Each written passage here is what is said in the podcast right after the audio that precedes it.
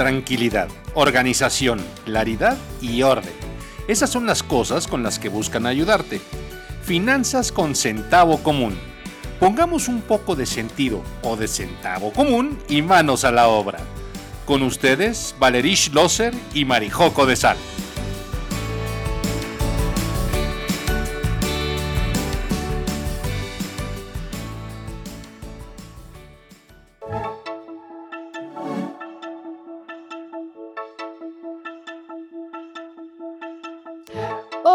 ¿Cómo están? empezando un nuevo año. Espero que les esté arrancando el año súper bien. Me da mucho gusto estar aquí, como siempre, con Marijo. ¿Cómo estás, Marijo? Bien, Valerie, ¿tú cómo estás? Pues bien, creo que no dije mi nombre, pero bueno, yo soy Valerie Roser.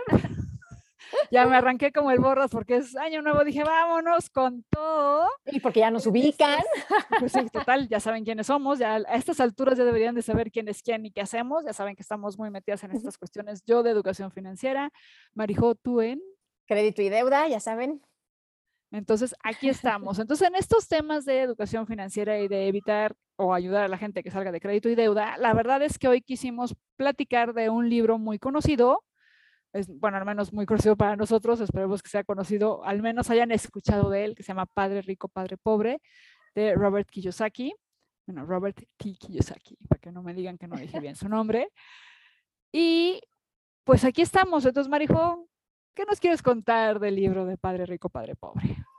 Mira, hace tiempo eh, una persona que se dedicaba a inversiones en la bolsa, en Actinver, que es la casa de bolsa de Banamex, me dijo, ay, es que esos libros son como de literatura Sanborns, este, muy básicos. Y pues sí, claro, a él le parecían absolutamente básicos y de ñoños, ¿no? O sea, o de, o de kinder.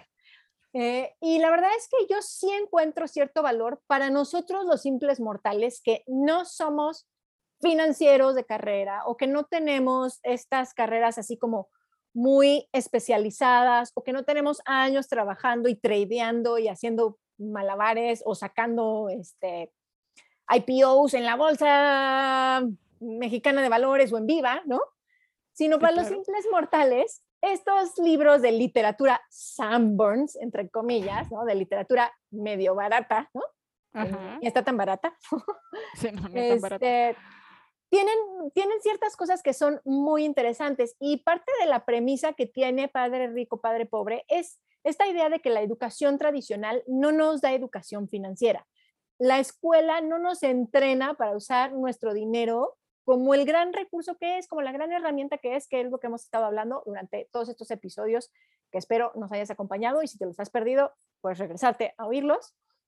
Pero justo esta parte, ¿no? Que la educación financiera es algo que tú tienes que elegir conscientemente, esperemos antes de que te revientes, ¿no? sino como de manera preventiva, antes de que pierdas el hígado en las borracheras, sino más bien cuidando tu salud. Así la educación financiera, ¿no? Antes de que te rompas la cabeza con una tarjeta de crédito o te atores y te asfixies con deudas, mejor eh, tener esta consideración de la educación financiera. Y esto es una de las premisas que viene en el libro, eh, importantes, porque de acuerdo con Robert, nuestro amigo Robert, solo que tú decidas educarte financieramente es lo que te va a dar tranquilidad. Y ya ves que aquí, pues platicamos de tranquilidad, organización, claridad y orden, que es lo que eh, creemos, a final de cuentas, que puede eh, darte una tranquilidad financiera y una estabilidad mucho más cómoda. Entonces, pues estas dos como primeras partes del libro a mí me gustan mucho y porque sí, a los simples mortales nos ubican en una eh, en una cosa que sí podemos empezar a hacer, que es educarnos financieramente, ¿no? ¿Tú cómo lo ves, Valeria? Pues estoy totalmente de acuerdo. Finalmente también por eso me dedico a esta parte de educación financiera. Ya no sé si orillada por el libro o no, esto es como el huevo y la gallina. No sé qué fue primero, si me leí el libro y empecé a dar educación financiera o estaba empezando a dar educación financiera y luego leí el libro, no lo sé. Pero sí me parece que es muy importante que tengas esta educación, que tengas esta inteligencia financiera, que eso es lo que estamos buscando. Así como hay inteligencia emocional y la inteligencia espacial y la inteligencia verbal, pues hay una patita por ahí que debería llamarse inteligencia financiera. Porque a fin de cuentas, y esto también viene en el libro, es no es tanto de cuánto dinero ganas, sino de cuánto dinero guardas y pones a trabajar para ti. O sea, una de las premisas del libro es decirnos que no estés sacrificando tu tiempo por dinero. O sea, a la hora que tú atas la generación de ingresos por el tiempo que tú le estás generando, pues siempre vas a estar sacrificando tu tiempo por el dinero que ganas. Y él habla mucho de esta parte de pon tu dinero a trabajar para ti. Y ahí entraríamos en una parte de ingresos pasivos. Pero antes de meternos en la parte de ingresos pasivos, si quieres sigamos hablando un poco más de qué más nos dice Robert. ¿Qué más nos dice Robert, Marijo? Robert también dice que si quieres aumentar tu patrimonio, tienes que tomar riesgos. Y la verdad es que hay algunos que somos muy aversos al riesgo. La verdad es que nos da más miedo perder que ganar, que emoción ganar. Exacto, sí, totalmente. Y en general, las personas somos así, nos da más miedo perder lo que tenemos que emoción ganar cosas nuevas. Pero si quieres eh, incrementar tu patrimonio, si quieres hacer un buen colchoncito, tener una buena solidez financiera, independientemente de este concepto muy manoseado de la libertad financiera, ¿no? Si quieres estar como más tranquilo con tu patrimonio y tener como cierta solidez, sí es importante tomar riesgos que tienen que tener obviamente un cálculo, no pueden ser este, como gorda en tobogán, ¿no? Sí tiene que ser riesgos calculados, pero sí o sí tenemos que tomar riesgos, sí tenemos que ponernos en lugares un poco incómodos con respecto a nuestro dinero, sí tenemos que poner nuestro dinero de repente ahí al frente para que podamos eh, hacer este cambio, ¿no? Esta trascendencia de nuestra personalidad miedosa financiera, ¿no? A una personalidad de finanzas más sólidas, más firmes, ¿no? Totalmente. Es una parte interesante también que nos pone en jaque a los más conservadores. Sí, pero aquí es donde entra finalmente esta parte de, o sea, sí, edúcate financieramente e infórmate. O sea, muchas veces nos da miedo porque ni siquiera conocemos, ni siquiera sabemos. Y tenemos que dar ese paso al, sí me informo, a ver, ¿qué es lo que quiero hacer? O sea, hay quien invierte en bienes raíces así, como decíamos, ¿no? Las abuelitas o las tías de, no, yo vivo de mis rentas e incluso Robert invierte mucho en bienes raíces entonces, sí lo hacemos así, pero hay muchas otras cuestiones donde tú puedes poner tu dinero a trabajar que te generen ese ingreso adicional para salir de la carrera de la rata, ¿ok? ¿Y qué es la carrera de la rata? Es otro tema que maneja Robert puntualmente en su libro, ¿no? Sí. Que es esta cuestión de trabajo para generar dinero, para pagar mis deudas, porque luego gasté dinero de más y entonces sigo caminando y es la carrera de la rata, o yo le podría decir la carrera del hámster, porque creo que estamos, podríamos más pensar en un hámster encerrado en su cajita de vidrio, en su rodillito, así corre y corre y corre y no llega a ningún lado. O sea, la idea detrás de la carrera de la rata es que estás corre y corre y corre y no estás llegando a ningún lado. él habla como de esta parte financiera que te permita vivir con tranquilidad. Sí, y bueno, también hace mención de lo importante que es tener paciencia y tener claridad en la meta a dónde vas a alcanzar. Entonces, por eso siempre los invitamos a que hagas bien tus números, para que sepas que, a qué número tienes que llegar, porque si no sabes como cuánto dinero tienes que conseguir para estar tranquilo financieramente, pues está muy difícil que te salgas de la ruedita de la rata, del hámster. Exacto. De ahí es donde, y lo siento, presupuesto. No, no es cierto, pero... Tenía que hacerlo, tenía que hacerlo. No, pero en buen plan, sí tienen que hacer sus números y saben que sí, soy totalmente a favor de hacer un presupuesto. Y ahorita que está arrancando el año, este es un gran momento para hacer los números. ¿Cuánto dinero pienso generar? ¿Cuánto dinero tengo que gastar en mis necesidades? ¿Cuánto dinero quiero poner, ya sea a un fondo de tranquilidad? ¿Cuánto quiero ahorrar? ¿Qué quiero hacer este año? Que es algo que lo hemos también platicado acá. ¿Cómo quiero gozar mi dinero este año? ¿Qué voy a hacer para gozarlo? cuánto me va a costar ese gozo. Sí, está bien, está bien tenerlo súper claro. Y bueno, no sé si, eh, si, si, te da curiosidad leer el libro porque hace como mucha, mucho hincapié en clarificar esta parte de las cosas que son activos y pasivos y es como un gran divulgador en ese sentido porque dice, lo pone muy fácil, ¿no? Él siempre dice, un activo es lo que pone dinero en tu bolsa y un pasivo es lo que saca dinero de tu bolsa, ¿no? A grandes rasgos, claro que podríamos entrar en las profundidades económicas y macroeconómicas de lo que es un activo y un pasivo, y entrar en la discusión de si tu casa es un activo o un pasivo, como quieras ponerle, ¿no? Pero básicamente esta noción muy sencilla de dinero que entra a mi bolsa es un activo, dinero que sale de mi bolsa es un pasivo, nos da como cierta tranquilidad o cierta claridad para poder tomar decisiones eh, financieras al respecto. O sea, esto, esta decisión que estoy tomando, este dinero que estoy gastando, ¿está poniendo dinero en mi bolsa o me lo está quitando? Exacto, y si me lo está quitando, me lo está quitando porque me está alejando de mi meta o me lo está, quitando dinero, pero me está quitando dinero porque lo necesito, ni modo que no coma. Sí, claro, ¿no? O sea, me mantiene vivo para mi meta. Exacto, si no, ¿cómo voy a llegar a disfrutarla?